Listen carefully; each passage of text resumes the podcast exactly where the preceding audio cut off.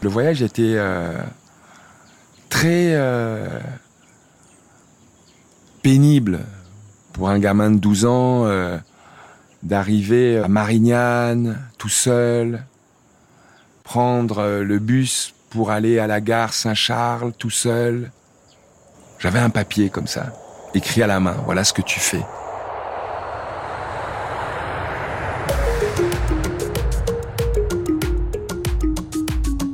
En 1972, Yannick Noah quitte sa famille pour rejoindre le sport-études de Nice. Il a 12 ans. Bienvenue dans le podcast Yannick Noah, Entre vous et moi. Entre vous et moi. Une saga exceptionnelle en 10 épisodes. Salut à tous, nous sommes à Etoudi, dans le lieu dit Village Noah. Épisode 3, un exil douloureux. Voilà, t'attends dessous pour, voilà, ça coûte tant un billet de bus.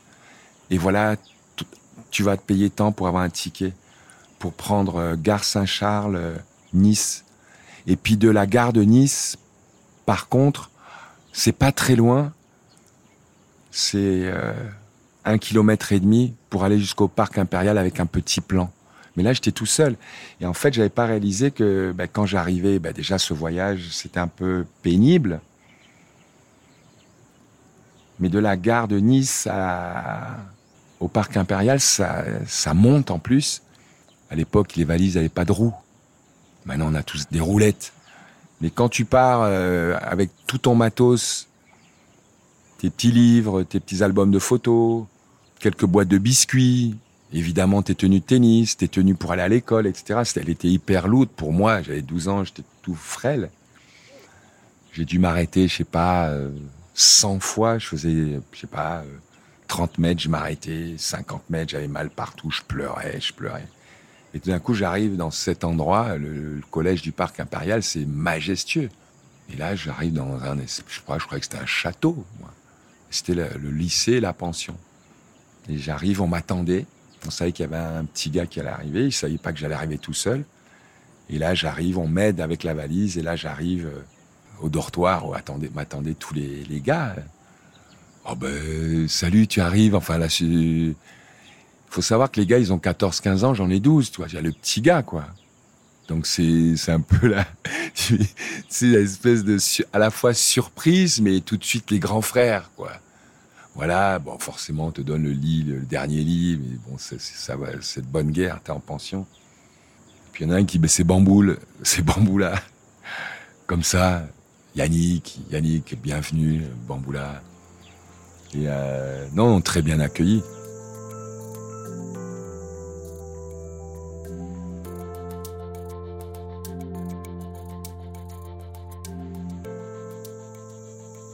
Je suis un gamin, je suis, sais pas où je suis, mais je suis dans.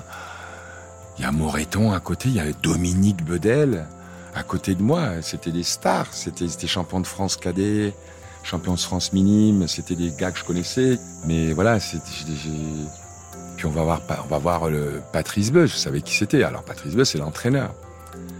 Et puis euh, ça a tout de suite euh, connecté avec lui parce qu'il n'a il pas, il nous parlait pas comme à des joueurs. Il nous parlait comme à des enfants, à des jeunes. Et moi, il me parlait comme à un enfant, sachant que mes parents étaient à l'autre bout du monde. Donc il y avait tout de suite dans son ton quelque chose, il y avait de l'affection. J'ai tout de suite, euh, la première chose que j'ai aimé chez Patrice Beus, c'était tout de suite qu'en fait, c'était déjà comme un tonton. Il y avait ce côté affection qui était essentiel. J'aurais eu quelqu'un qui m'aurait dit, bon, on va voir ton service, ton coup droit, comment tu bouges les jambes, on va voir si tu es résistant. J'aurais pas tenu. J'aurais, enfin, j'aurais tenu 15 jours. Je serais reparti tout de suite mais j'avais cet appui. Et j'avais aussi l'appui du monsieur qui était l'intendant de, de la pension, qui était monsieur Clément, Robert Clément. Et lui, les, les, pensionnaires, c'était comme ses gamins. Tu vois, donc c'était comme un deuxième papa aussi. Donc j'ai eu ce, j'ai eu cette chance d'avoir cette affection à ce moment-là de ma vie, de ce môme qui est complètement déraciné, à moitié perdu avec sa raquette. Et Patrice a pris cette place-là très rapidement.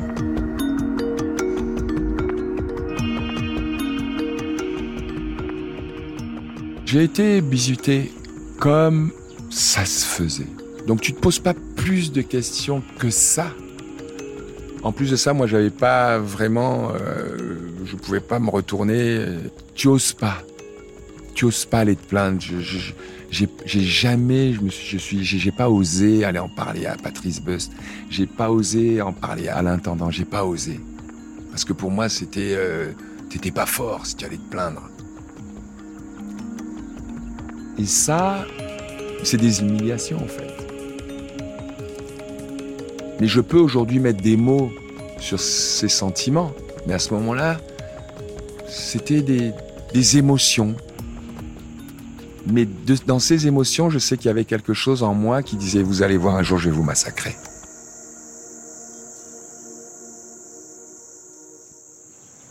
Je suis donc retourné au Cameroun, mais première vacances, donc je fais deux mois et demi, donc voilà, septembre, octobre, enfin ouais, euh, septembre, octobre, novembre, décembre, trois mois et demi. Et là, on, j'ai un, on me paye un billet d'avion, un aller-retour. Mais là, je voulais rentrer, je, je, voulais plus revenir en France.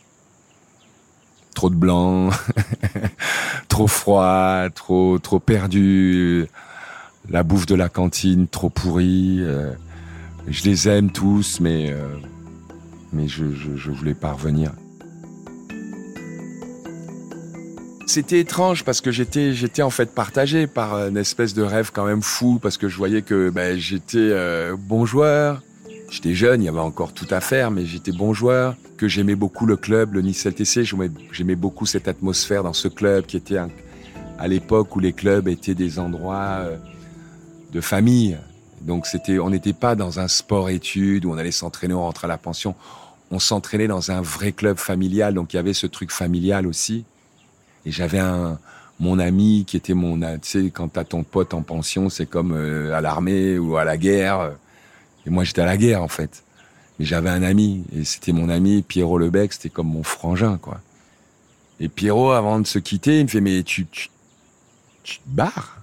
Je dis bah oui. Là, je reviens pas ici quoi. C'est bon, les bisutages, tout ça, c'est bon. Moi, je rentre à la maison je vais bouffer chez à la maison euh, les, plats de maman et moi c'est bon la cantine et tout ça et je vais, je vais, jeter mes manteaux. J'en peux plus des manteaux.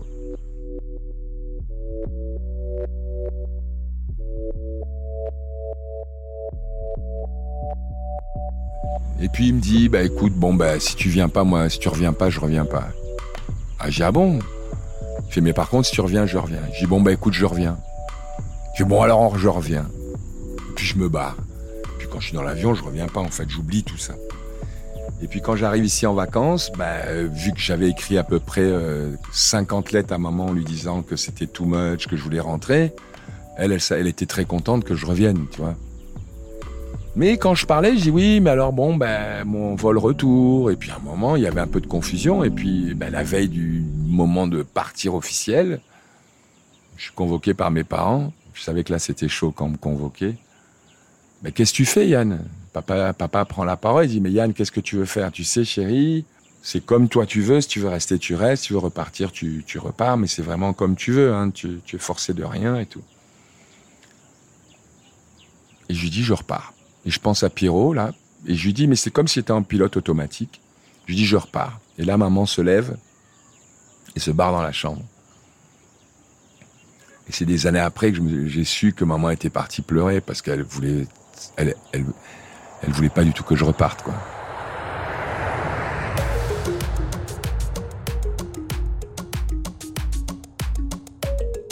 Vous venez d'écouter Yannick Noah entre vous et moi.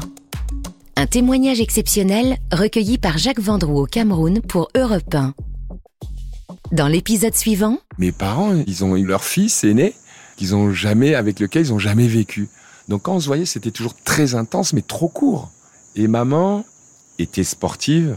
Et du coup, maman, cette énergie et cette frustration, elle l'a mis dans l'encouragement. Donc c'était maman, quand je jouais, si je perdais, elle était malade.